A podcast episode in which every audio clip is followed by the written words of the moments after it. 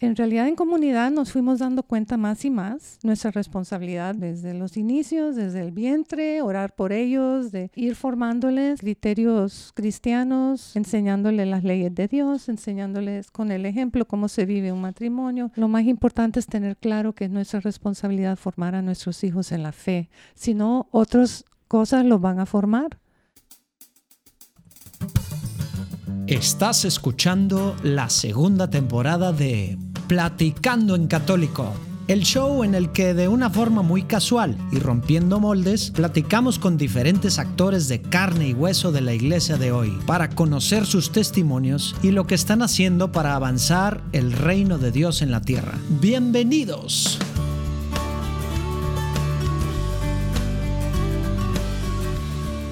Oigan, pues ahora les traemos una buena platicada que me eché con Karen Soto, que bueno, nos platica su caminar para empezar a, conocer a Dios con su familia, cómo se va metiendo pues más y más a, ir conociendo de una forma pues, más profunda, ¿no? Porque tuvo un encuentro personal cercano, pero quería más y más y más, descubre lo que es comunidad cristiana y pues ha estado metida pues varias décadas en este tema, tanto que ahora ella es la, la mujer formadora de varias comunidades del Espada del Espíritu, es una organización mundial de, comunidades católicas y algunas comunidades ecuménicas, depende de los países.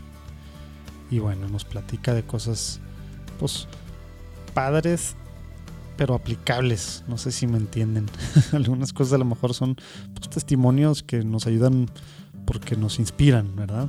y hay cosas que pues aparte de que nos inspiran pues también podemos sacarle ahí varias cosas que podemos en nuestra vida concretamente aplicar, hacer la práctica y así nos platica ella varias cosas de la familia, con los hijos, en temas de mujeres que como saben pues es un tema que yo quisiera estar entrevistando más mujeres, que creo que es algo que debemos de hacer en la iglesia, que nos hace mucha falta, eh, como laicos también darle su lugar a la mujer, en todo lo que eso significa, que significa muchas cosas. Y eso entramos un poquito al tema acá con, con Karen. Y bueno, se pone muy buena la, la platicada. Esperemos que disfruten tanto como nosotros. Y les recuerdo que ahorita es muy buen momento de donde quiera que escuchas, Spotify, Apple Podcasts, YouTube, Stitcher, iHeartRadio, etcétera, etcétera. Dale seguir. Sí, seguir a Platicando en Católico. Ayuda mucho para que otra gente sepa que están pasando estas cosas padres en la iglesia, que puedan escuchar testimonios de gente padre. Y bueno, y si pueden también, ya que estamos en esta, también de alguna forma ayuda al algoritmo para dar a conocer más esto que está pasando en la iglesia, el que le pongan algunas estrellitas. Obviamente, si son cinco, pues nos ayuda mucho y hace que más gente sepa que esto existe. Yo me siento que le estoy pidiendo muchas cosas por pedirles esto, pero bueno, nos vemos del otro lado. Dios los bendiga. Disfruten. Muy bien, Karen. Qué padre estar aquí platicando contigo, pero si quieres, antes de comenzar, empezamos con una pequeña oración. En nombre del Padre, del Padre, el Hijo, Espíritu Santo. Amén. Amén. Señor Jesús, te pedimos que, que nos ilumines, Señor. Te pedimos que estés tú aquí con, con nosotros en este tiempo que tenemos para, para platicar de lo que has hecho en la vida de, de Karen, lo que estás haciendo a través de ella en tu iglesia, en tu cuerpo místico, Señor. Te pedimos que podamos así conocer otras partes de, tu iglesia, Señor, para que podamos enamorarnos más de, de ella, de tu cuerpo aquí en la tierra, Señor. Te pedimos que abras los oídos espirituales de todos los que están escuchando, para que toques corazones, para que puedan redescubrir a la iglesia y todo lo que estás haciendo en ella hoy en día, Señor. Te pedimos que te quedes en medio de nosotros. Amén. Padre, Santo. Amén. Muy bien. Voy a batallar en no decirte Karen. Digo tía, pero, pero bueno, Karen. Eh, qué padre estar aquí con, contigo. Si quieres, antes de cualquier cosa, si nos puedes empezar eh, platicando un poquito dónde nació Karen, un poquito cómo fue tu, tu familia en esos primeros años, para ir sabiendo, para empezar, quién es Karen antes de lo que estás haciendo ahorita, ¿no? Bueno, mi nombre es Karen Reinhardt de Soto. Nací en Honduras, en San Pedro Sula, que es al norte. Eh, mi mamá es hondureña y mi papá fue norteamericano. Eh, él se enamoró de una hondureña y se fue a vivir allá y allá tuvieron siete hijos, del cual yo soy una. Eh, ahí, mm, ¿Qué número es? Yo soy la de en medio. Ok. No, la tercera. la tercera de siete. Sí. Y em, pues me crié en un hogar católico que al principio era católico solo de cumplimiento, pero hubo un momento en nuestras vidas que mi papá fue a los cursillos de cristiandad Mm. y luego fue mi mamá. Mi papá se llama Steve Reinhardt y mi mamá Ruby. Entonces, yo vi un cambio, yo tenía por ahí 8 o 9 años y vi un cambio muy grande en mi hogar. De repente empezamos a hacer oración en la mesa para los alimentos, la misa dominical no faltaba. Mis padres salían los lunes a, a su y, y también vi un gozo muy diferente en ellos dos, ¿verdad? Ujú. empezaron ellos a tomar muy en serio nuestra catequesis y a mandarnos a catequesis. Entonces, ahí es donde yo em- empecé a experimentar lo que era ser católica de veras. Sí, me gustaba porque teníamos un hogar muy estable, fui muy bendecida de esa forma. Em, así transcurrió mi juventud. eh, con- Todo este tiempo fue en Honduras. en Honduras, sí. En- no salí de Honduras hasta la secundaria, porque en aquellos tiempos, que fue el siglo pasado, ahí por 1969, me mandaron a una secundaria de monjas en Luisiana, Mm. eh, un internado. Y ahí fui y em, pasé, ahí creo que empezó a, a- a haber como dudas en mi, en mi fe. Ya no era tan sencilla lo, la cosa. lo normal de la adolescencia. Sí, ¿no? ¿verdad? Pero sucedió algo interesante. Un verano regresé a mi casa a pasar el verano y mi papá eh, estaba leyendo un montón de libros extraños, me decía mi mamá. ¿Y qué libros eran? Me dicen, yo no sé algo del bautismo en el espíritu. Yo no entiendo Cosas todavía. raras. Sí, cosas raras. Entonces, ¿cómo así? Le digo, pregúntale tú, me dice. Entonces yo le pregunté y él me dijo, ah, te voy a enseñar. Entonces me dio un libro que me llamó la atención, que se llama La Cruz y el Puñal. Mm, muy que- famoso que sí. impactó a mucha gente. Sí, realmente. Entonces me dijo, léalo y luego, luego hablamos. Pero en el- lo leí, lo leí esa noche, no me dormí hasta que lo terminé. Wow. y yo dije, wow. Nicky Cruz, ¿verdad? Ni- eh, sí, fue el, un ¿Nicky Cruz sí se llama? No, se llama La Cruz y el Puñal. Pero el, el autor, ¿cómo El era? autor es David Wilkerson. Ah, David Wilkerson. sí, él fue, que el, él fue el pastorcito que fue a Nueva York Mm, y predicó a, a Nicky Cruz y- a Israel Narváez, mm, que eran los líderes de, de una pandilla, ¿no? una pandilla en Nueva York. Entonces, me impactó tanto la acción del Espíritu Santo en transformar completamente las vidas. Y yo esa noche me acuerdo que me puse rodillas y le dije, Dios, yo quiero tener eso en mi vida. ¿Cuántos años tenías? 16, Wow. 16. ¿Cuánto tiempo habías durado en Estados Unidos? Eh, ya ese era mi segundo año de Ok. secundaria. Y literal regresaste, leíste y esa misma Sí, noche lo esa acabaste misma- y te hincaste. Sí, me hinqué. Sí. y yo sentí algo, no puedo decir que sentí truenos y rayos ni nada, Ujú. pero sentí como, como algo bien lindo en mi interior que no puedo describirlo, pero como que yo sabía que desde ese momento Dios iba a ser importante para mí, Mm. ¿verdad? Ya luego em, seguí con mi secundaria y mis padres empezaron a trabajar en la renovación carismática en Honduras. Mi papá, eh, él es originario de Nueva Orleans, entonces ahí había una efusión muy grande de la, de la renovación carismática. Él conoció a Patty Mansfield y, a y al padre, eh, padre Harold Cohen, que era el líder de la renovación carismática ahí en Nueva Orleans. Y mi papá hizo lo mismo. Él dice que él fue a una asamblea que fue en una iglesia y que era tanto la, la alabanza y, la, y las manifestaciones de- del espíritu y la devoción de las personas que, que él fue y le pidió al padre al final que orara por él. Y el padre le dijo, no, no podemos, tenés que pasar por un curso. Dice, yo no tengo tiempo para un curso, me voy para Honduras mañana. Es ahora o nunca. Entonces oraron por él y él empezó a hablar en lenguas. Y Dios lo tocó poderosamente. Entonces, cuando yo estaba en mi tercer y cuarto año de secundaria, ellos trabajaron en establecer la renovación carismática en Honduras, la cual tuvo un impacto grandísimo. O sea, fueron los que empezaron la renovación en Honduras. Y tú todo este tiempo, digamos, pues estás en un internado, monjitas, etcétera, pero ya había cambiado después del primer año de dudas ¿Ya estabas activamente involucrado o te volviste a enfriar o cómo estuvo esos últimos dos, tres años? Sí, interesante pregunta porque sí, yo estaba involucrada, eh, empecé a buscar reuniones donde yo podía ah, participar de esa efusión y sí iba, pero, pero entonces también había como una batalla espiritual en mí, que yo sé que era el maligno. se me presentó a través de familiares la idea de, de, de que la reencarnación de que realmente eh, no vivíamos solo una vez, sino que volvíamos a vivir y, que pagábamos todo aquí en la tierra y que cada, con cada vida íbamos evolucionando hasta llegar a la perfección y entrar a, una especie de no sé qué.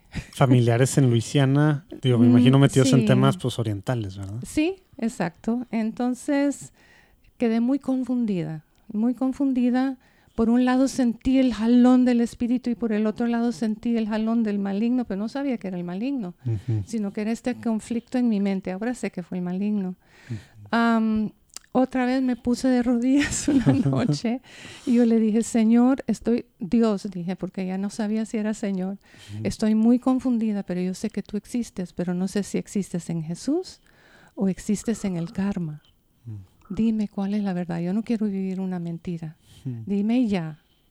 Yo quería esa noche oír una voz. Te iba a preguntar, ¿le pediste una señal o, nomás fue así como que dime ya en general? Yo le pedí una señal. yo quiero sentir algo, algo que, pero no sentí nada. Solo, solo me acuerdo que lloré mucho y luego sentí en mi interior como que tuviera paz, que mm. todo se me iba a revelar. Mm. Después de eso fui a pasar el verano de nuevo eh, a Honduras y ahí sí me inserté al servicio en la renovación carismática. Estaba en el Ministerio de Música cantando y entre más me exponía a eso, más mm. se me iban quitando mis dudas. Afortunadamente tuve la confianza de hablarle a mi papá. Yo pensaba que él se iba a escandalizar o algo, pero no. Él me dijo, déjame enseñarte algunas cosas. Entonces tuvimos grandes pláticas de cómo uno no podía ser y el otro sí. Entonces, mi papá fue muy importante. Te iba a decir justo qué importante que hayan tenido esa relación tan, pues que tú pudiste hacerlo. A lo mejor a cualquier otra le hubiera dado miedo a su reacción. Exactamente. Eh, pero no, entonces dije, bueno, tengo que escoger. Entonces decido escoger el camino de Dios, porque veía un buen ejemplo en mis padres, en mis otros familiares no tanto.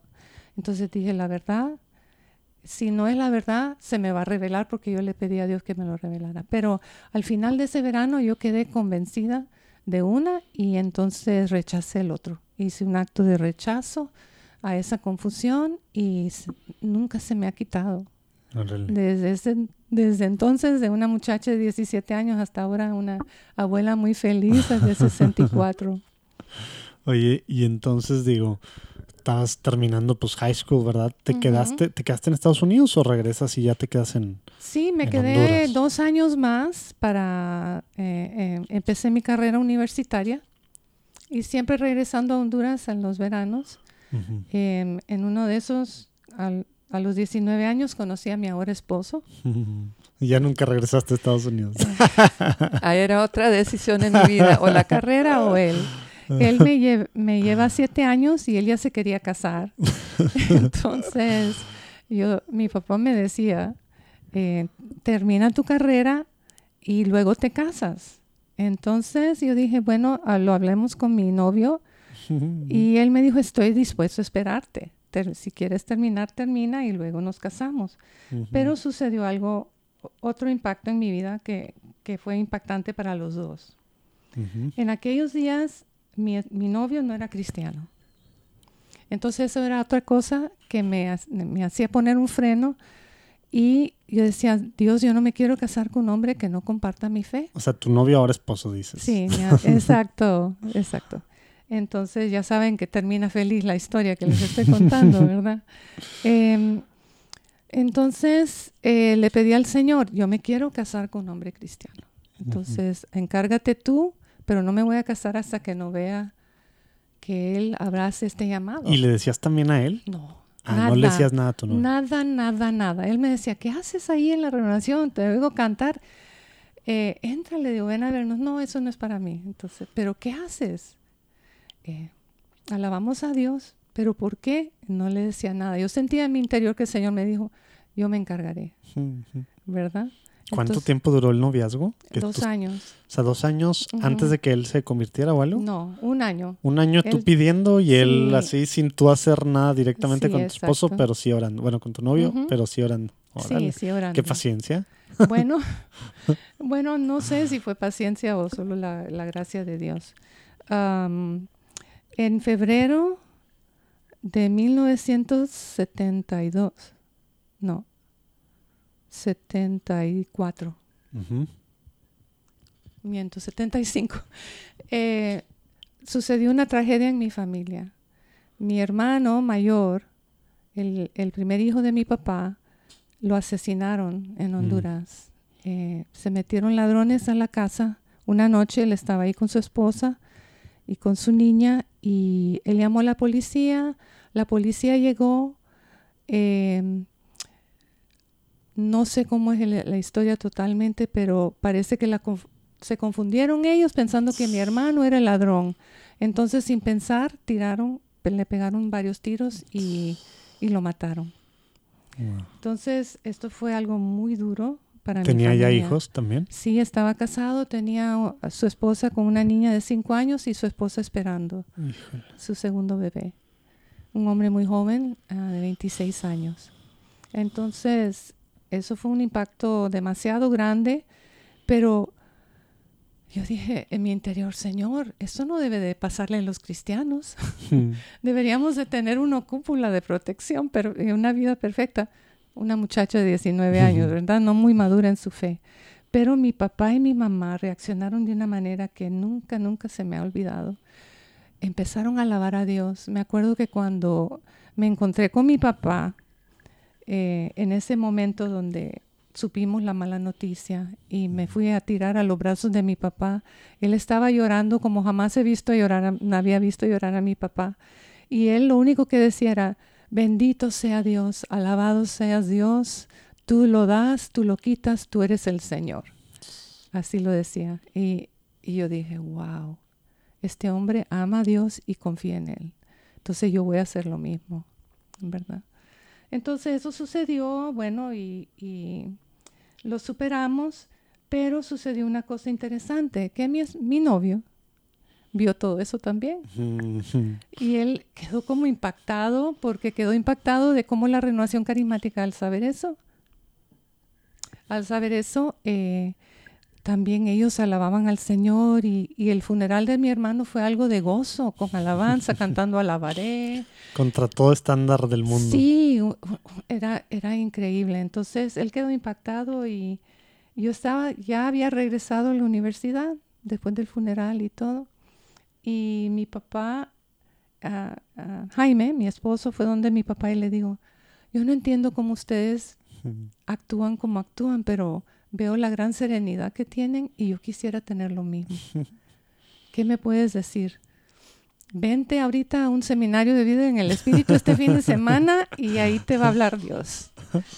Pues te quiero decir que él no me dijo, sino que creo que mi papá me mandó un mensaje que, que Jaime iba a ir a este retiro y dije, wow, Señor, te estás encargando, te pido que lo toques.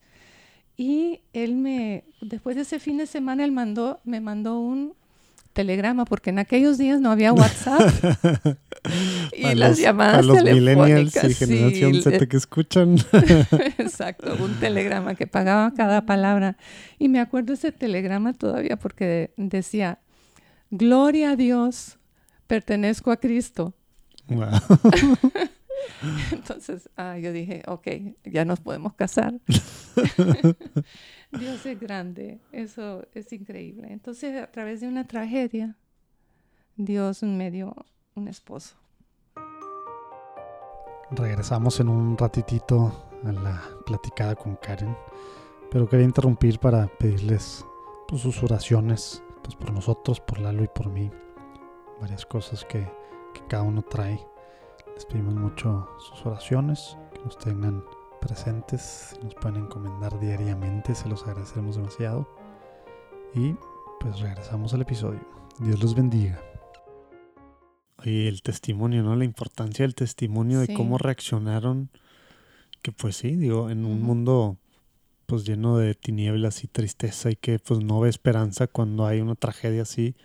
Acá vio lo opuesto y eso fue lo que al final lo pues hizo, no, no a lo mejor no lo que lo tocó, lo fue al, al curso nuevo en Cristo, al retiro, pero fue lo que hizo que se acercara, ¿verdad? Sí, eso fue la puerta que le abrió el corazón. La curso de nueva- el curso de Nueva Vida en Cristo lo convenció porque eh, ahí está la verdad, ¿verdad? Ahí está la verdad. Wow. Luego nos casamos y empezamos a servir en la renovación carismática ya como pareja. Eso fue entonces renovación carismática. Todo el tiempo se han quedado ustedes ahí en Honduras, ¿verdad? Ahí nos quedamos eh, y empezamos a servir y, y tuvimos nuestra primer niña. Mm. Eh, la niña cumplió después como dos años y medio y nos vino el segundo.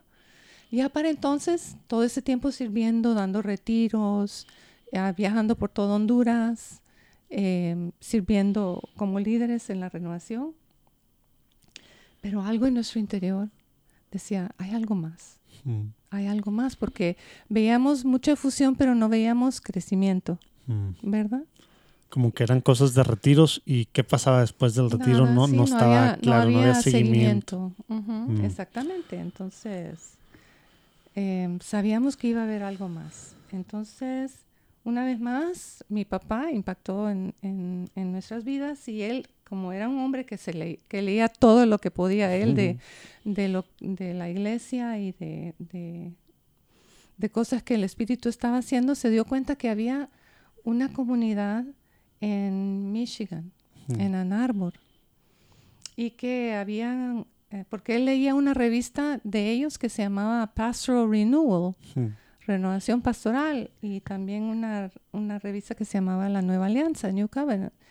Entonces veía y vio Oye, ahí- que, que llegaba esa en una, como que en medio de plástico, ¿verdad? Así Sí. que en una bolsita de Ajá. plástica, ¿verdad? Me acuerdo de chiquito de, Sí. en la casa de recibirla. No sé si ¿Verdad? sigue existiendo, Sí, ¿verdad? sí. No sé si existe ya, creo que no, pero, pero ah, ahí fue donde mi papá tuvo la, el movimiento del espíritu de contactarlos y le escribió a Steve Clark. Mm. Entonces, Steve Clark, no sé si quieres... Fue en los setentas esto, entonces.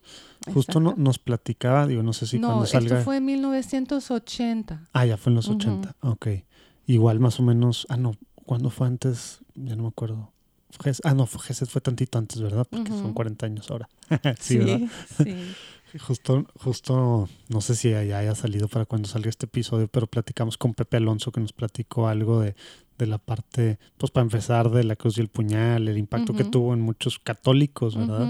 Y luego de cómo era toda esta parte de pues de las de pues de Ann Arbor, ¿no? De, de los chavos que se habían juntado y demás, digo un poco antes de lo que platicas, pero entonces digo si quieres nada más dar St- Steve Clark era entonces el encargado de El- por qué fue a hablar con él Jimmy. Jimmy tu, tu esposo, ¿ah? nunca le No, pusimos no, nombre. no fue Jimmy, fue mi Ah, tu papá, papá. que le, le contactó, le mandó una carta y le dijo, vemos que ustedes tienen algo muy, mucho más como comprometido y concreto y han salido tantas cosas buenas, quisiéramos que, que nos vinieran a dar unas charlas y, alguna formación a los líderes de la renovación carismática de lo que significa comprometerse más, a servir más, a, a buscar algo más profundo que solo esa, esa, esa dinámica que existía.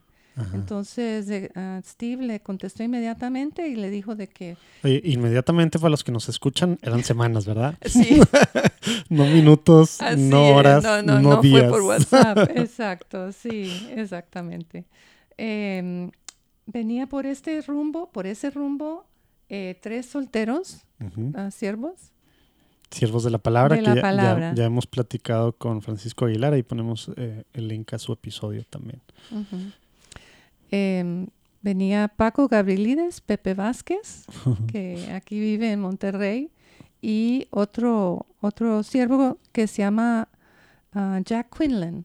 Mm, él sí, ya, ya no es siervo, se hizo sacerdote y, y salió de los siervos. Mm. Pero ellos fueron los que vinieron y, y reunimos todos los líderes de la Organización Carismática y escuchamos su presentación de lo que era vida en comunidad. En verdad, una comunidad de alianza y, y el llamado y todo lo demás. Y, y de toda esa gente que estaba ahí, los únicos que se emocionaron tu familia. mi mamá Literal. y mi papá y, y Jaime y yo. Entonces nos invitaron a Narbor a ir a conocer, porque dice, podemos hablar mucho, pero es mejor que vayan a Que conocer. lo vivas. Sí. Entonces Y- eso fue en 1980. Órale. Fuimos allá. ¿Cuántos un- hijos tenían ya ustedes? Dos. Dos. Me acuerdo del año, no porque soy maravilloso con, de- ah, con datos así, pero porque mi, mi bebé tenía tres meses de nacido y yo Ah, me acuerdo que nació en 1980.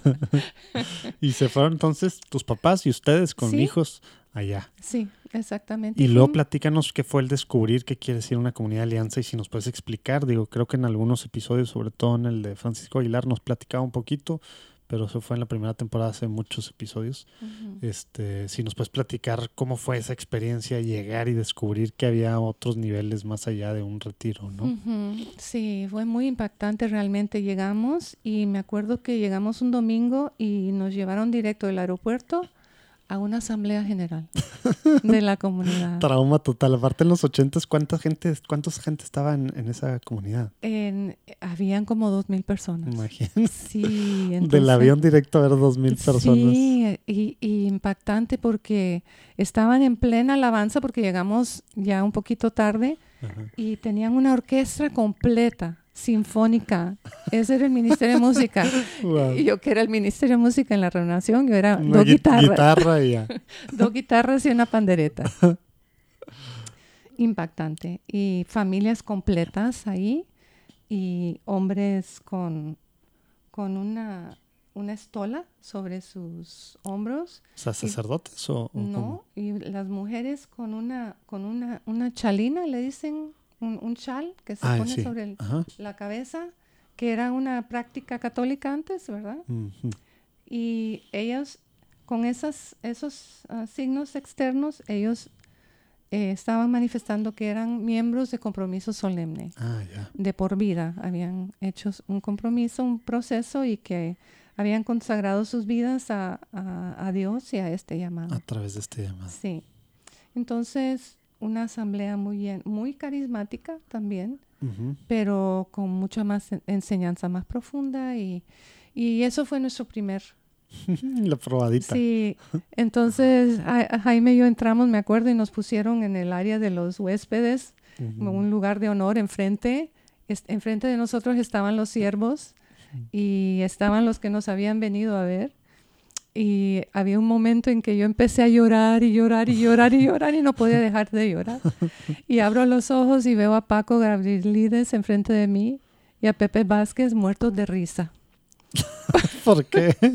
Yo les pregunté por qué. Después me dice, es que lo vemos muy a menudo. Gente que viene de otros movimientos y vienen aquí por primera vez y ven hombres y mujeres, no solo mujeres, hombres y mujeres y familias enteras al- alabando con una fuerza.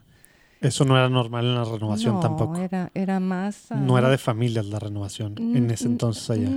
eran de individuos. O sea, llegaban la- las mujeres. Si no es pero- como acá que es un llamado familiar, ¿verdad? Exacto, no, era individual. Entonces había Mm. hombres y habían mujeres y habían jóvenes y adolescentes, pero no habían familias completas, Mm. ¿verdad? Entonces dice, no, esto lo vemos muy a menudo, que por la primera asamblea que vienen se ponen a llorar. Y me dice, y no solo estaba llorando tú, yo tú no viste, pero Jaime estaba todo llorar también. Así que eso fue nuestra primera experiencia. Estuvimos ahí dos semanas conviviendo. eh, las prácticas comunitarias que, que ellos tenían, que era, eh, las mujeres tenían grupos de compartir entre hermanas, los esposos tenían un grupo de compartir y de, donde ellos compartían sus vidas y crecimiento. Eh, también celebramos el Día del Señor, la apertura del Día del Señor y el cierre del Día del Señor el domingo, que era la primera vez que habíamos experimentado eso, muy hermosa. Muy hermoso, cena familiar, centrándolo en Cristo y dando gracias por la semana y, y alabando a Dios como familia. Muy Y lindo. 100% oraciones bíblicas. ¿verdad? Sí, todo bíblico, sí, todo bíblico. Y eso fue nuestra experiencia. Al final de las dos semanas em, nos invitaron a, a pensar de que si queríamos ir a vivir ahí un año para vivirlo y en- ser entrenados, pero eh, optamos que no, no íbamos a poder porque no teníamos los medios económicos para Ujú. no trabajar un año Sí, con y dos en es- bebés. y en Estados Unidos. Sí, exactamente. dólares. Y, y en esos tiempos estaba muy deprimida la economía. Mm. Entonces, bueno, no pudimos. Regresamos a Honduras y nos pusimos a orar porque dijimos, Dios, si tú puedes hacer eso allá, lo puedes hacer aquí, Mm. ¿verdad? Pero no sabemos cómo, eh, pero queremos ser tus instrumentos. Y literal era nada más entonces tu familia. Sí. O sea, ni una familia. Una persona más, el Órale. sacerdote. Ah, el, el sacerdote padre- sí se ganchó. Padre Ah, eh, bueno. Enrique Silvestre, Sí, claro. pasionista, un hombre excelente. Todo, todo, todo un personaje. Sí, sí, ojalá puedas entrevistarlo. Hijo, estaría padre. Sí. Pero ahorita está en tierras recónditas. ¿En dónde? No, está en Honduras, acaba de regresar. a Ah, Honduras, regresó. Sí, ah, mira. ujú. Hijo, estaría padrísimo. Sí, sí. De repente se pasa por aquí y aprovechas. Le voy a Sí. decir que te busque. Estaría padrísimo. Am, ¿Qué más te digo? Bueno, entonces pasó un proceso de cinco años de espera, de oración, de evangelización, uno a ustedes, uno. ustedes cuatro de adultos y el, y Y, el padre y Enrique. se unió una pareja más. ah, él, un- él es irlandés y ella es hondureña. Entonces me dice mi papá, ¿cómo va a ser el Señor una comunidad de, Un de, dos gringos, eh, eh, dos hondureños y, y un irlandés y un español? Sí, el padre Kike es español. Sí, sí, pero Oye, y estos cinco años, digo, como que ahora precisamente así como el mensaje, pues que rápido era semanas, como que ahora pues estamos mal acostumbrados a que todo es rápido y le pedimos a Dios y queremos cosas para ahorita, para mañana, pasado a más tardar. así es. ¿Cómo, cómo, abro cita, cómo aguantaron cinco años sabiendo o pensando que sí era la voluntad de Dios, pero pues digamos sin ver los frutos al menos eh, materiales de eso, sin desesperarse y sin tirar la toalla. Platícanos un poquito de esa etapa porque hay gente que nos ha escrito de varios lados. Saludos a los que nos escriben de una comunidad de latinos en Australia y demás que de repente pues, nos escriben pidiéndonos consejos porque batallan con la comunidad y cómo hacerle esto, lo otro.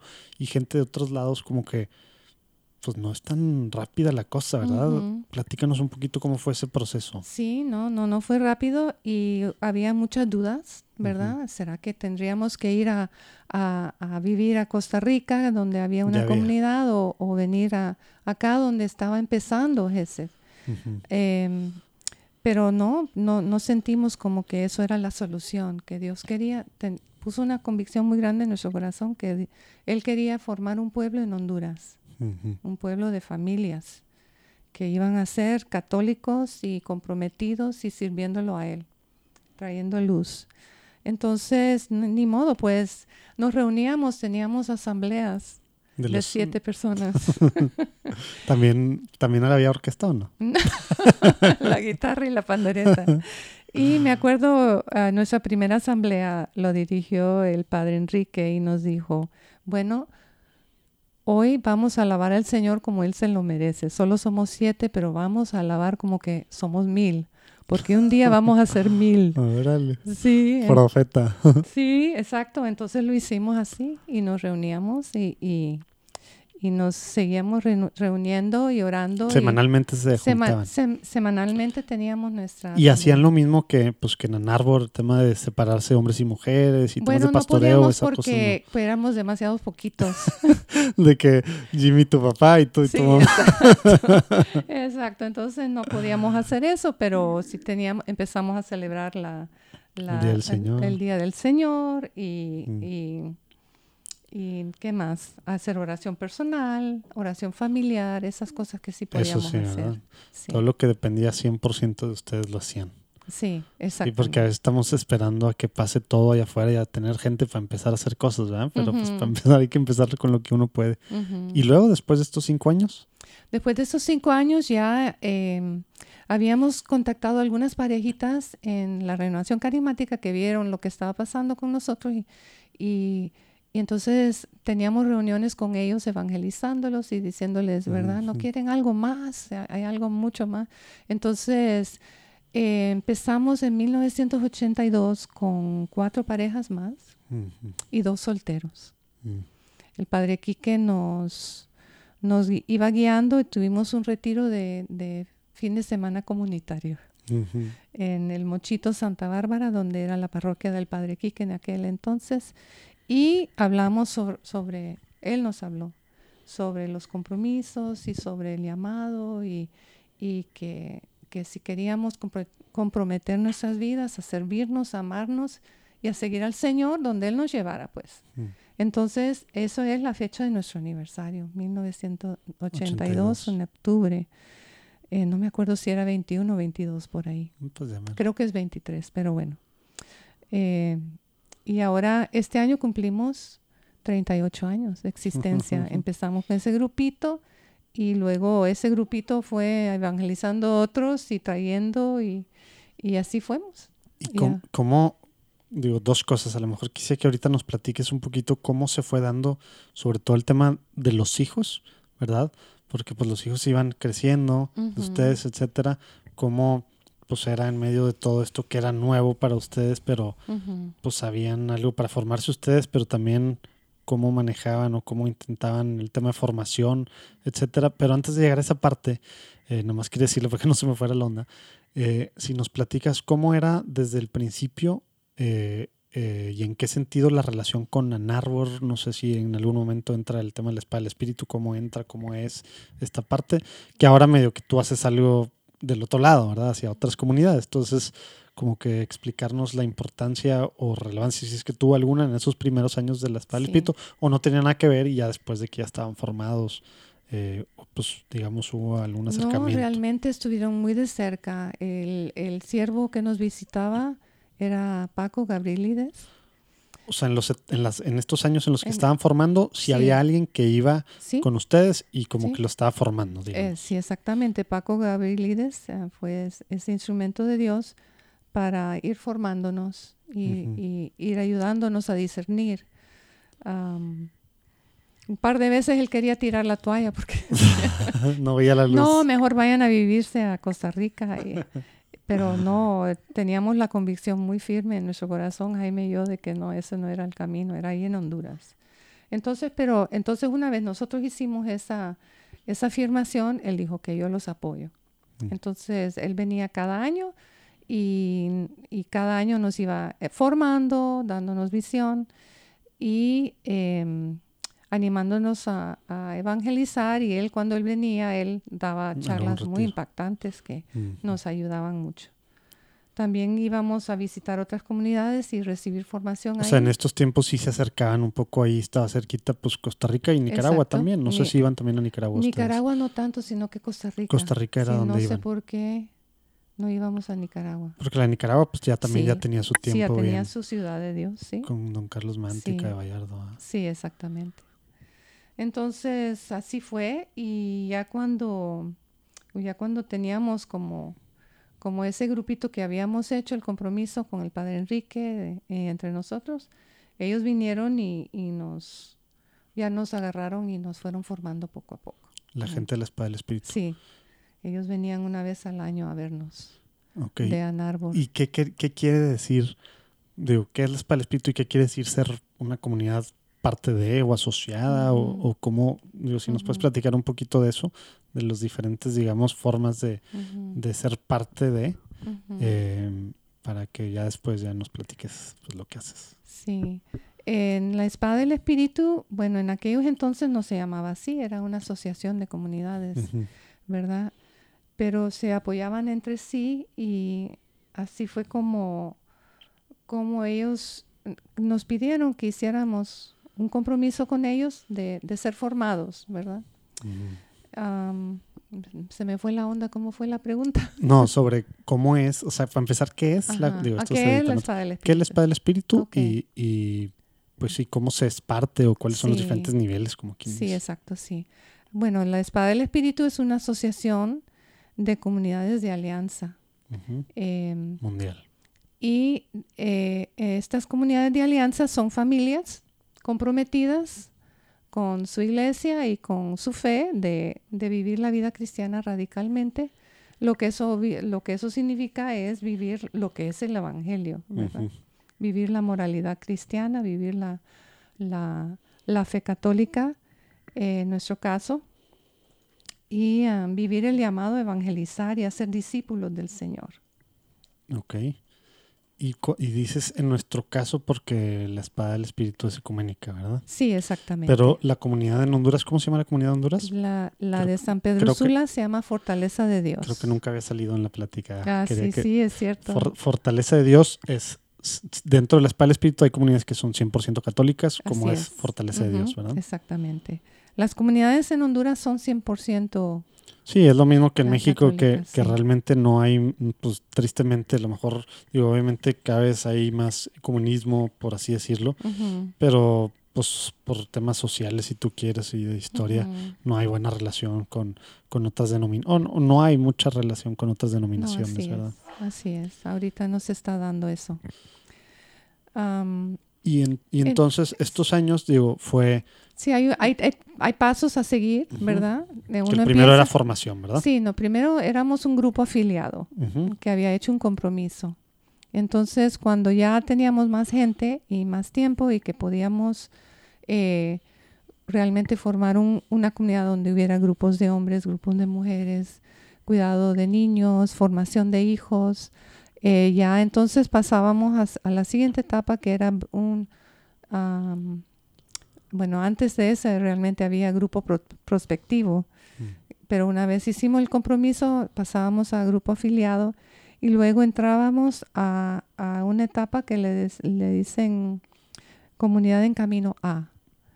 Y hay criterios para ir moviéndonos. Luego hay comunidad en formación B y luego hay comunidad plena. ¿verdad?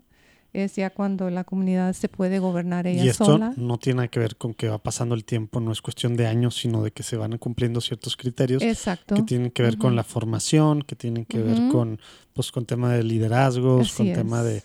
de, de cómo están, bueno, también el tamaño, ¿no? El Porque tamaño, sí. de, de esto son, que son los factores más importantes o Em, no sé si es el tamaño, pero sí, para poder llegar a ser comunidad plena, creo que tiene que haber por lo menos dos, dos sectores, Mm, ¿verdad? O sea, porque la idea es que cada vez se vaya ha- haciendo más grande en la medida que uno evangeliza e incorpora más y más miembros. ajá. Entonces, tiene, cada etapa tiene su criterio y sus metas a, a lograr.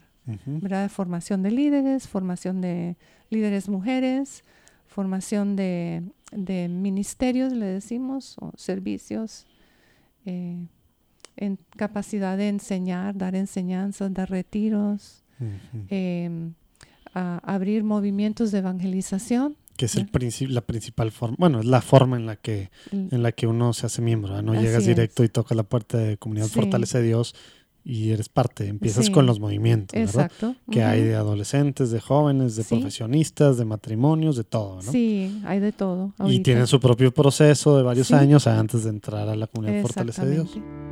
Hola, mi nombre es Armando del Bosque y soy director internacional de His Way at Work, una empresa que se dedica a ayudar a los empresarios y sus empresas a reconocer que Dios está en la empresa. Si tienes la inquietud o el llamado, si sientes que Dios te ha estado persiguiendo, si crees que la empresa ya no es tuya sino de Dios, si quieres entregarle la empresa a Dios, llámanos. Nuestro apostolado, es una empresa sin fines de lucro, se dedica a compartir mejores prácticas de lo que otros empresarios han estado haciendo por más de una década para permitir que Dios permee dentro de su organización y ser más felices los empresarios, los directivos y los colaboradores y sus familias, que es el plan de Dios al final del día. No te preocupes si tus empleados son católicos o no católicos. Si tienes ese llamado de Dios y Dios te ha estado persiguiendo, llámanos. Con mucho gusto te damos la bienvenida a este grupo de empresarios que ha decidido que la empresa es de Dios y no de ellos. Mi correo electrónico es armando.hwaw.com. Mi teléfono en Estados Unidos con la clave 512-916-8016. Gracias. Oye, y, y esta parte, digo, al, al ratito tocamos lo de los hijos, pero ahorita, ¿tú qué es lo que estás haciendo como parte, digamos, bueno, en Fortalece Dios y para la Espada del Espíritu? Bueno, ¿Por, pues- por qué estás en Monterrey? Sí, sí, bueno, em, parte de mi proceso ha sido ser entrenada como líder, ¿verdad? Fui entrenada como líder local de mujeres y, y, en esa formación me enseñaron a dar charlas, me enseñaron a, a ayudar a, a hermanas en sus vidas personales, ¿verdad? Me enseñaron a, a orar por las personas, me enseñaron muchas cosas que se necesitan para caminar en la vida cristiana.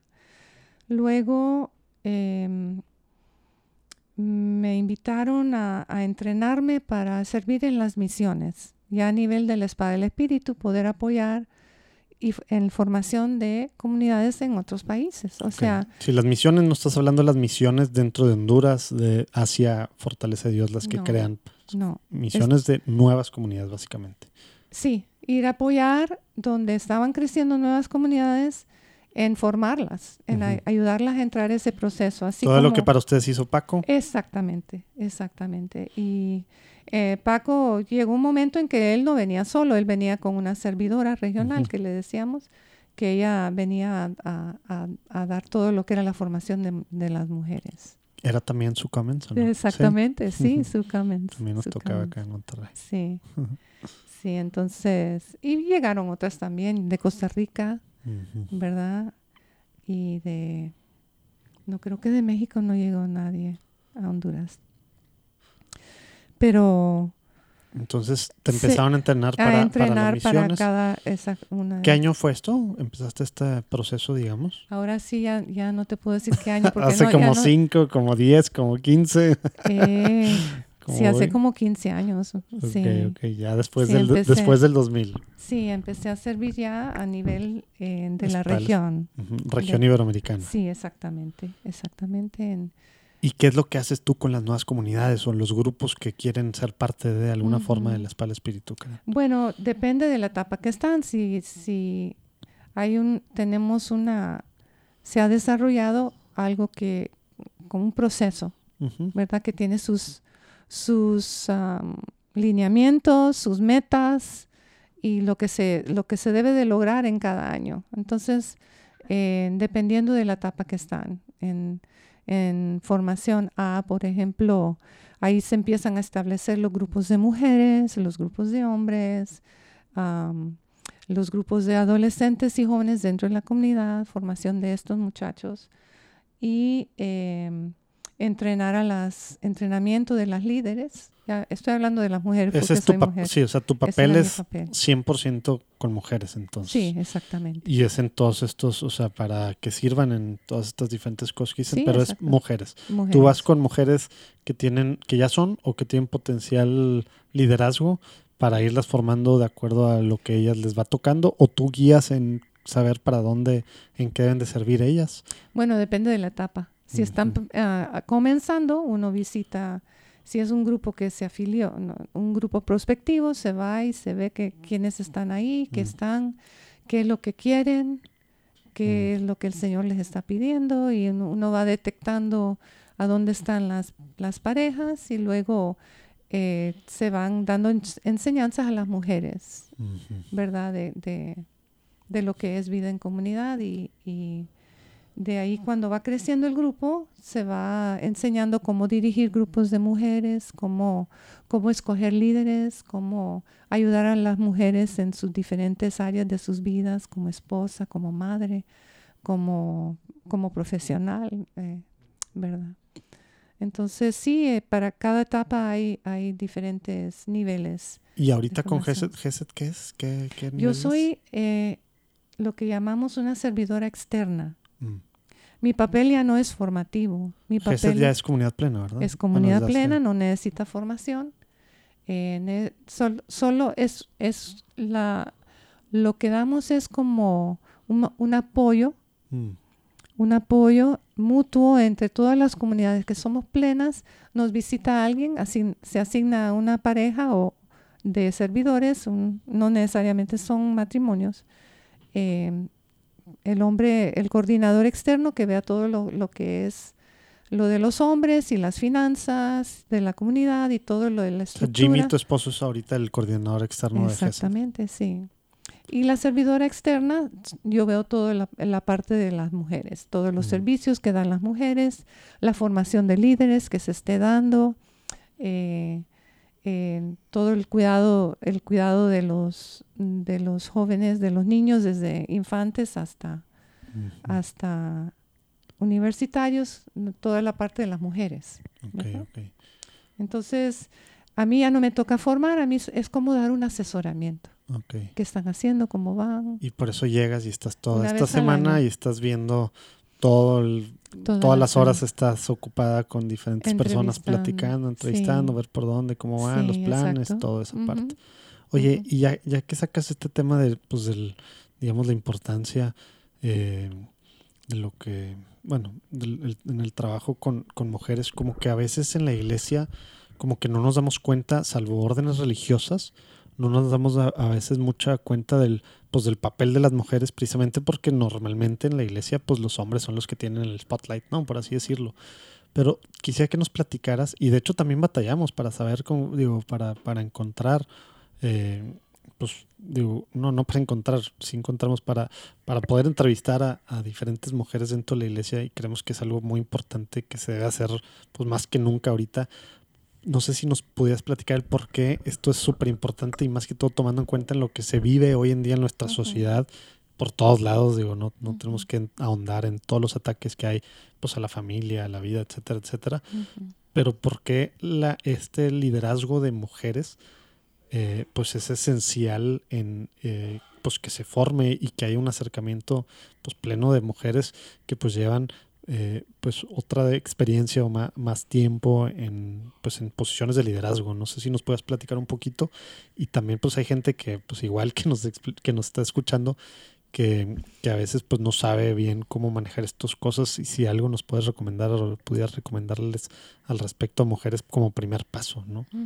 Ya va a estar medio cargada la respuesta. Sí, una pregunta bastante complicada. Eh, bueno, Dios nos hizo hombre y mujer. Comencemos desde ahí y nos hizo ah, ayuda idónea, ¿verdad? Ese es nuestro papel. Eh, el- somos, no somos menos por ser mujeres, somos importantísimos, importantísimas. Perdonen todos los errores de, de gramática. Eh, yo veo nuestro papel como mujeres así algo como el Espíritu Santo es en la, en la Trinidad, ¿verdad? El ayudador. No es menos, ¿verdad? Oye, que, que a veces cuando dices ayuda idónea, de seguro algunas personas, no voy a decir, o sea, mujeres y hombres, a lo mejor más jóvenes, lo, lo le hizo algún cortocircuito en su Sí, mente, ¿verdad? exactamente, porque la... Pero por eso me gusta cómo lo estás ligando con el Espíritu Santo. A ver, platícanos o ahonda en esa parte porque estoy seguro que, que gente le quiere correr, quiere, quiere terminar el episodio con esa parte. Sí, no, definitivamente. El, el papel de ayudador es, ah, es como digo yo, el Espíritu Santo es nuestro ayudador. Entonces la mujer, Dios nos hizo a su imagen, somos imagen de Dios. No digo que somos Espíritu Santo, pero somos ayudadoras de esa misma forma. Eh, los hombres nos necesitan, la, la raza humana nos necesita. Entonces, yo creo que si comprendemos bien nuestro papel, de dónde venimos, por qué nos creó Dios, por qué nos hizo hombre y mujer, cada vez entramos más plenamente en ese, en ese rol, en esa realidad de lo que somos y, y es una bendición muy grande para la familia, para, para el pueblo de Dios y para la, realmente el plan de Dios. Es verdad. Sí es cierto que tenemos roles diferentes, ¿verdad? Tenemos capacidades muy únicas y tenemos capacidades que, que puede ser que son igual que las capacidades de los hombres, pero no somos hombres, somos mujeres. Entonces, nuestra fuerza está en eso, no en querer ser como hombre, sino que querer ser plenamente mujer. Como eso tenemos ah, una, un rol que, que, que jugar en la, en la formación de, de, de, la iglesia aquí en la tierra y últimamente pues la iglesia celestial, la, la iglesia triunfante. Nuestro papel es un papel lindo, único, retante y sobre todo hoy en día que ha sido atacado y seguirá siendo atacado porque a mi parecer viendo las cosas desde, desde el enemigo de Dios, él quiere destruir la imagen de Dios, la cual somos nosotros. Entonces, si él logra destruir totalmente la imagen de la mujer, va a lograr destruir la imagen del hombre y de hecho lo está haciendo, ¿verdad?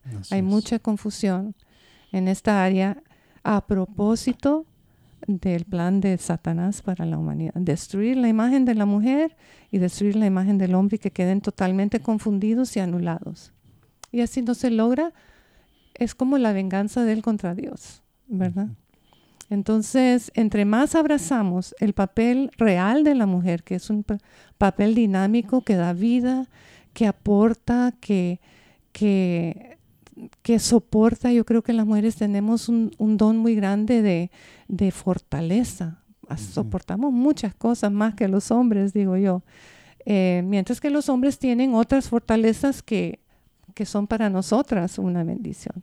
Entonces, mientras más abrazamos y conocemos plenamente nuestro papel, más alegres, más felices vamos a estar y también más vamos a estar dentro de la voluntad de Dios.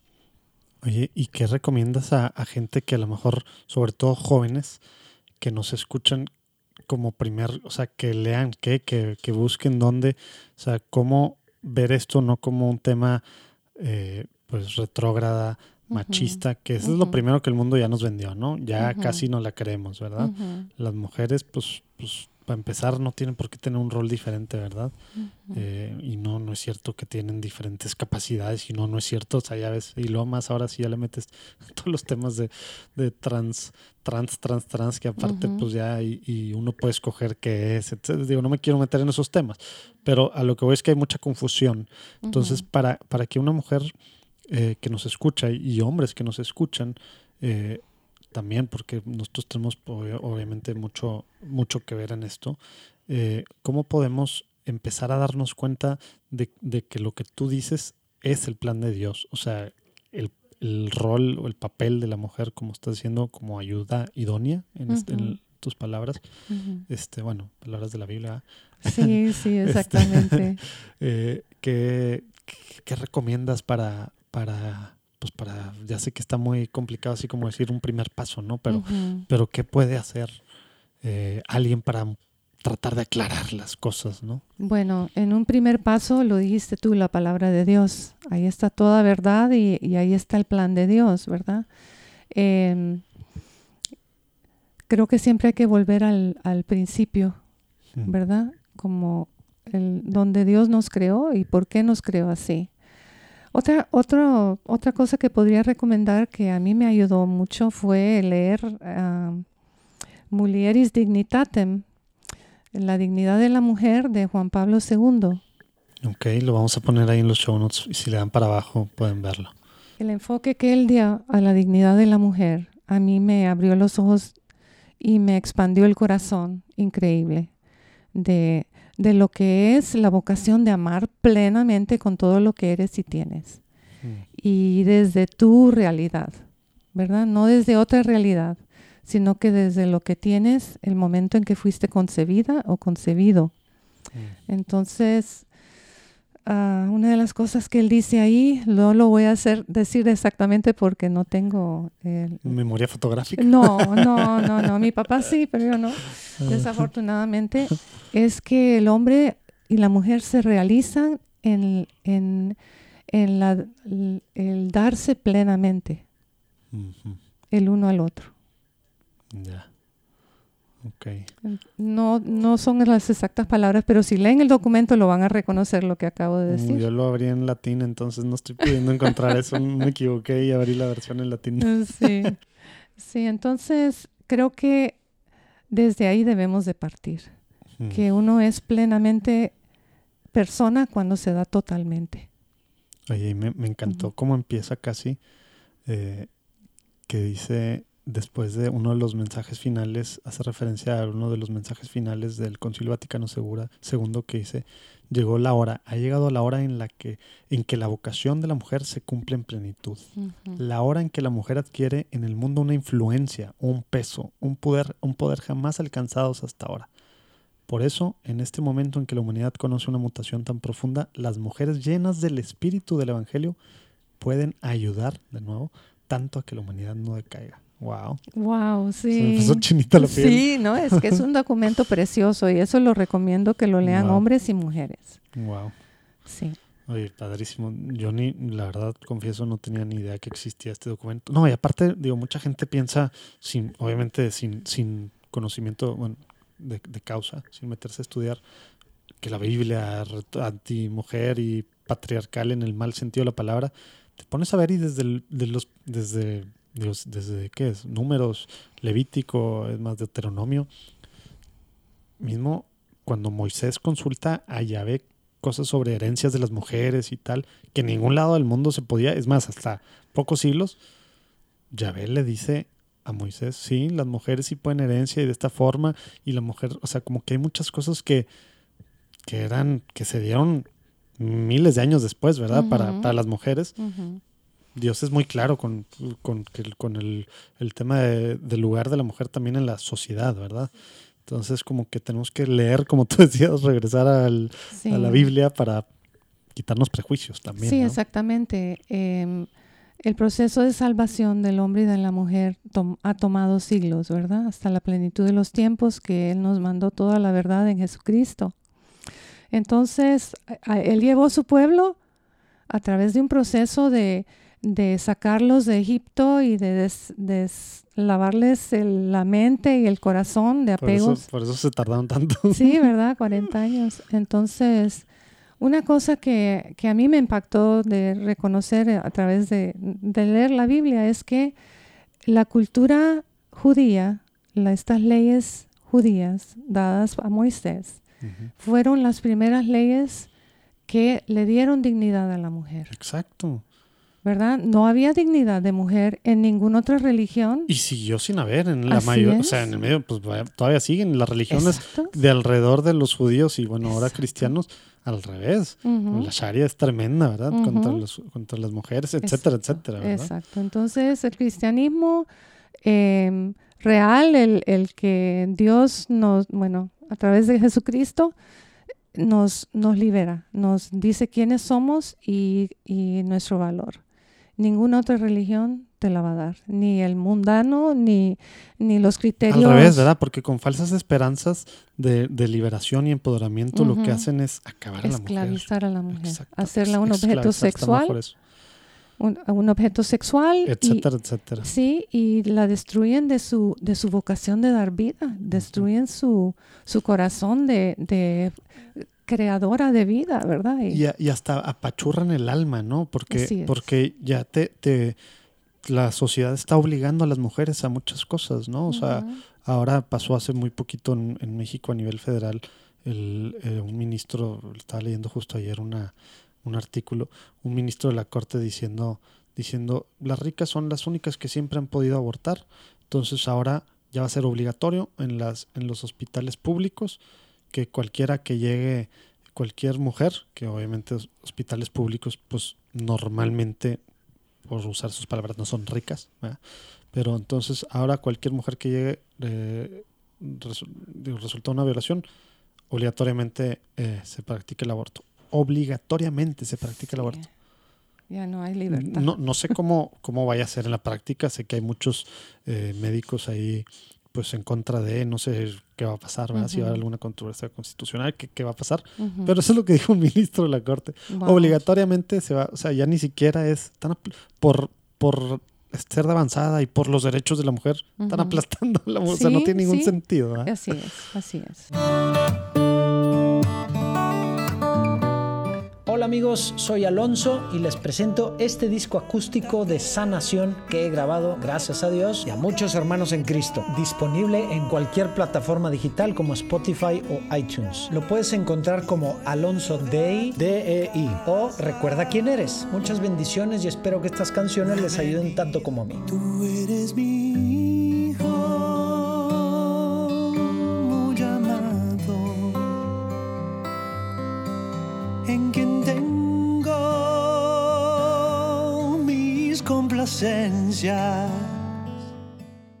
Tremendo. Oye, sabemos el tiempo se, se, acaba, pero nada más antes de pasar a la última sección que es muy rápida, quisiera que no dejar esta parte, si nos puedes decir algo, eh, digo, ya eres abuela, ya lo dijiste, pero en tema de los hijos, eh, formar comunidad se oye muy bonito cuando pues es uno echándole ganas o bueno, se complica cuando es uno y, y la pareja, pero se complica más cuando es uno y los hijos, ¿verdad? Uh -huh.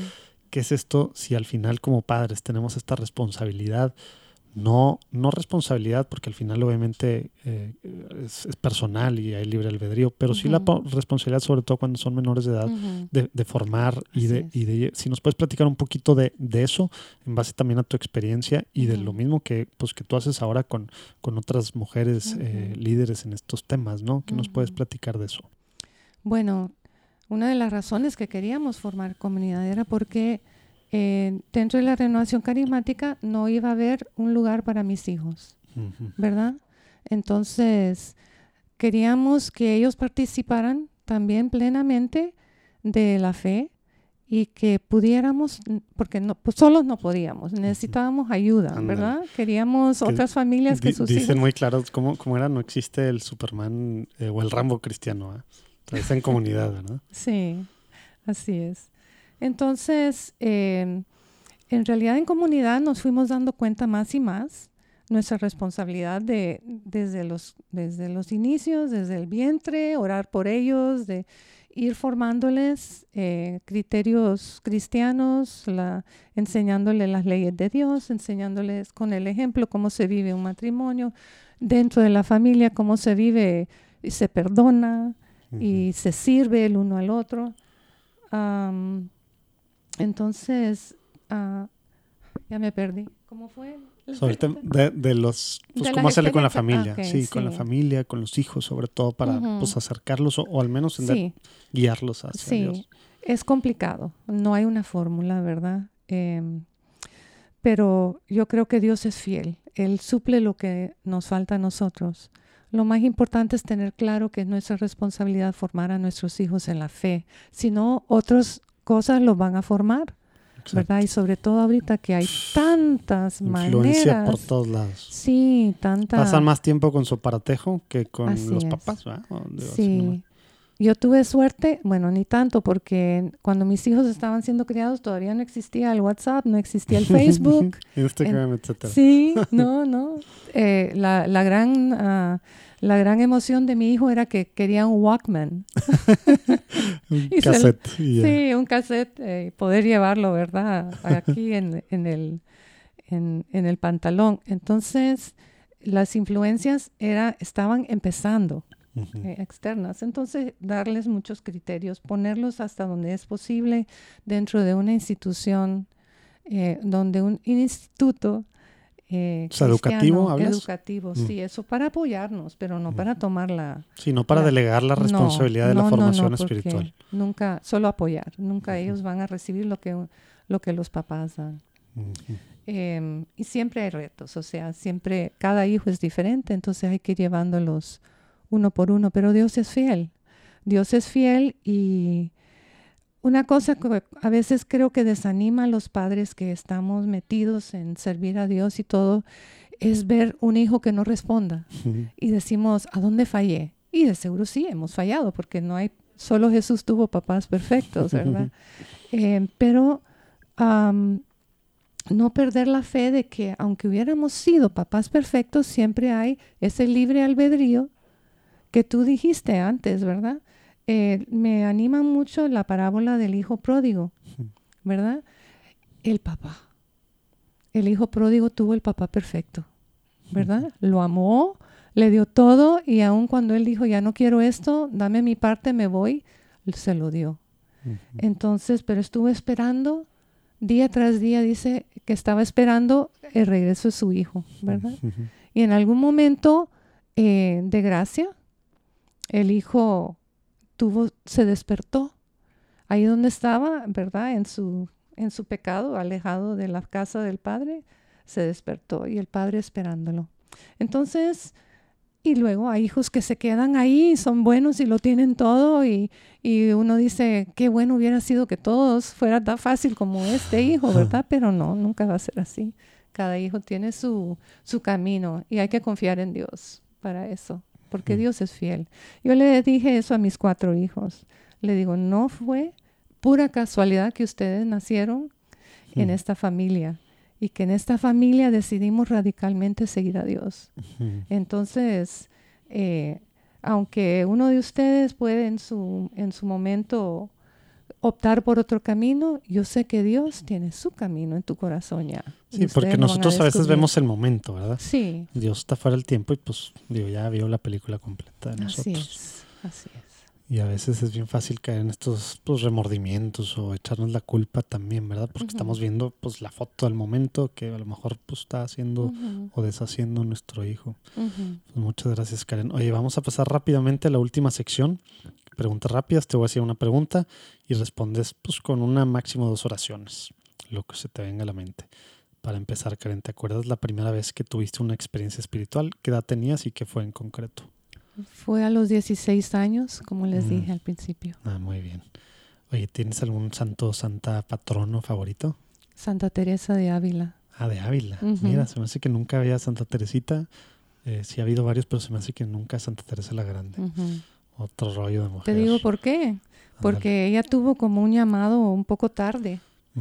Y era una mujer que, carácter, era de carácter firme, sí. Por decirlo bonito. Y ella decía que no se podía casar porque solo Dios iba a ser el iba a cumplir iba, todo. iba a cumplir todo. Entonces sí, y tenía un sentido del humor increíble y a mí me gusta reírme mucho, entonces bueno, y también su espiritualidad tan profunda de las mansiones y el y su visión del alma. Bueno, ella es mi favorita. Mm, muy bien, nice. Oye, Karen, ¿qué significa ser católico hoy en día?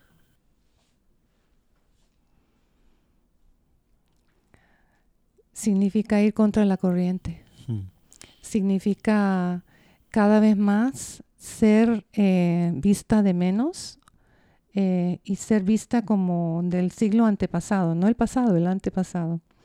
Ser vista como que tenés que cambiar porque el mundo cambia, ¿verdad?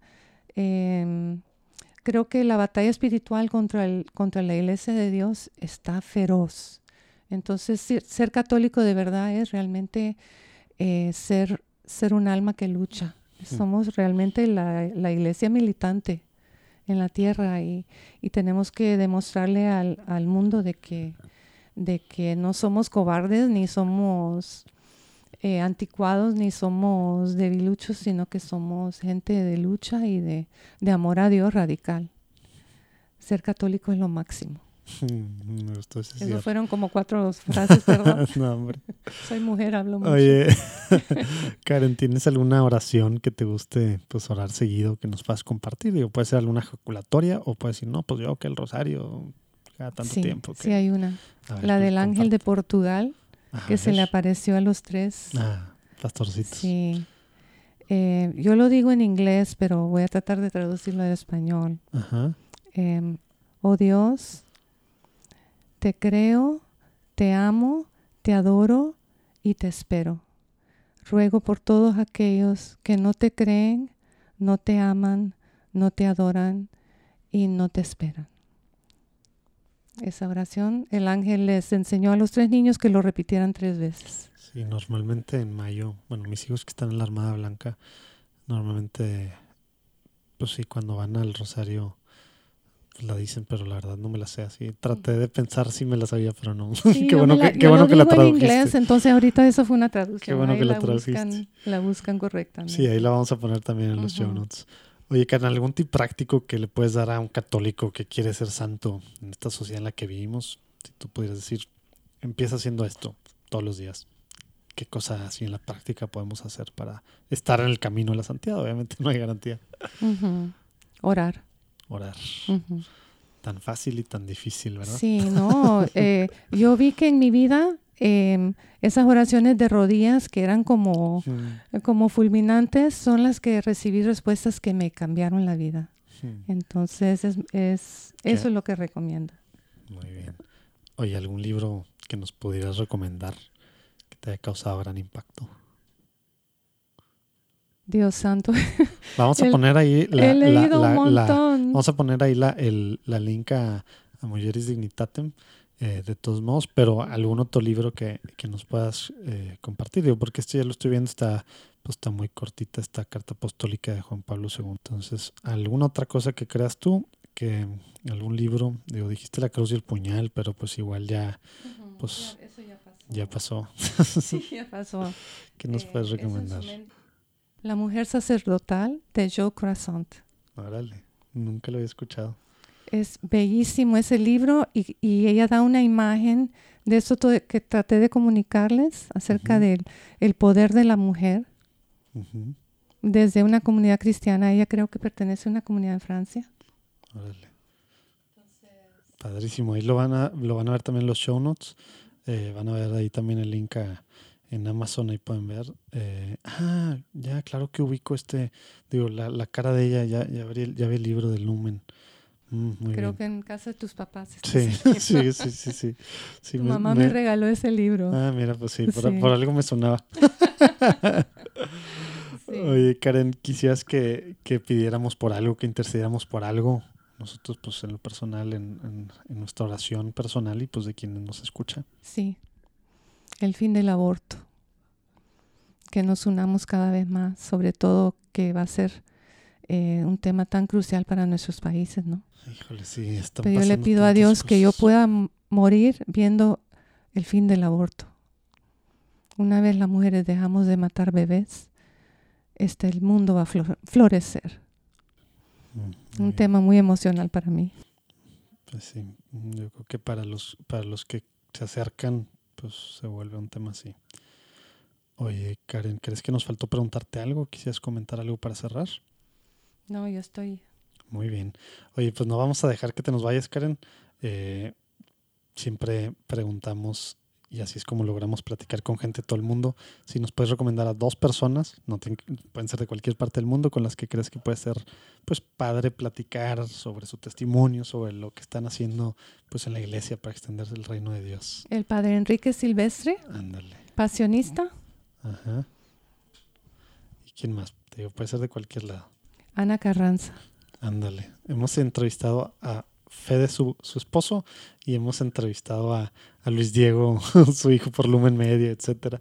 Entonces, muy bien, va a ser la, la- la primera vez que vamos a tener por separado esposa, esposo, hijo. Sí, Ana Carranza para mí es una mujer impresionante. Van a tener muy buena entrevista con ella. Órale, padrísimo. Oye, pues Karen, muchísimas gracias por tu tiempo. Fue un gusto y gracias por este honor de poder compartir con ustedes eh, lo poquito que sé. No, hombre, muchísimas gracias por, por tu testimonio y por todo lo que haces y por dejarte, dejarte usar por el Señor. Dios los bendiga. Amén. Gracias. ¿Qué tal la platicada con Karen?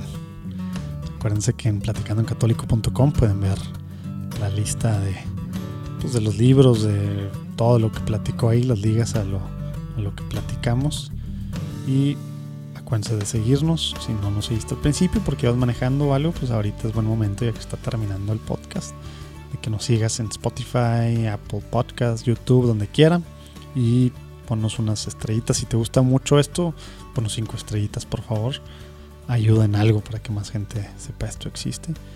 Y bueno, la próxima semana, el próximo lunes, estamos platicando con el padre Rafael Pacanins, que, que trae pues, cosas padrísimas que está haciendo para evangelizar de formas muy diferentes. Nos vemos el próximo lunes. Dios los bendiga. Gracias por escuchar un episodio más de Platicando en Católico. El próximo lunes tendremos otra entrevista que nos seguirá ayudando a conocer más a la iglesia de una forma diferente. Hay que estar al pendiente. Visita nuestra página de internet www.platicandoencatólico.com. Ahí encontrarás notas, enlaces y detalles de lo platicado el día de hoy, así como herramientas e información para seguir descubriendo sobre la iglesia hoy. Si te gusta Platicando en Católico y piensas que le puede hacer bien a la iglesia y a más gente, por favor envía el enlace a tus conocidos. Nos ayudará muchísimo que nos califiques donde quiera que estés escuchando el podcast. De esta forma se volverá más visible para otras personas.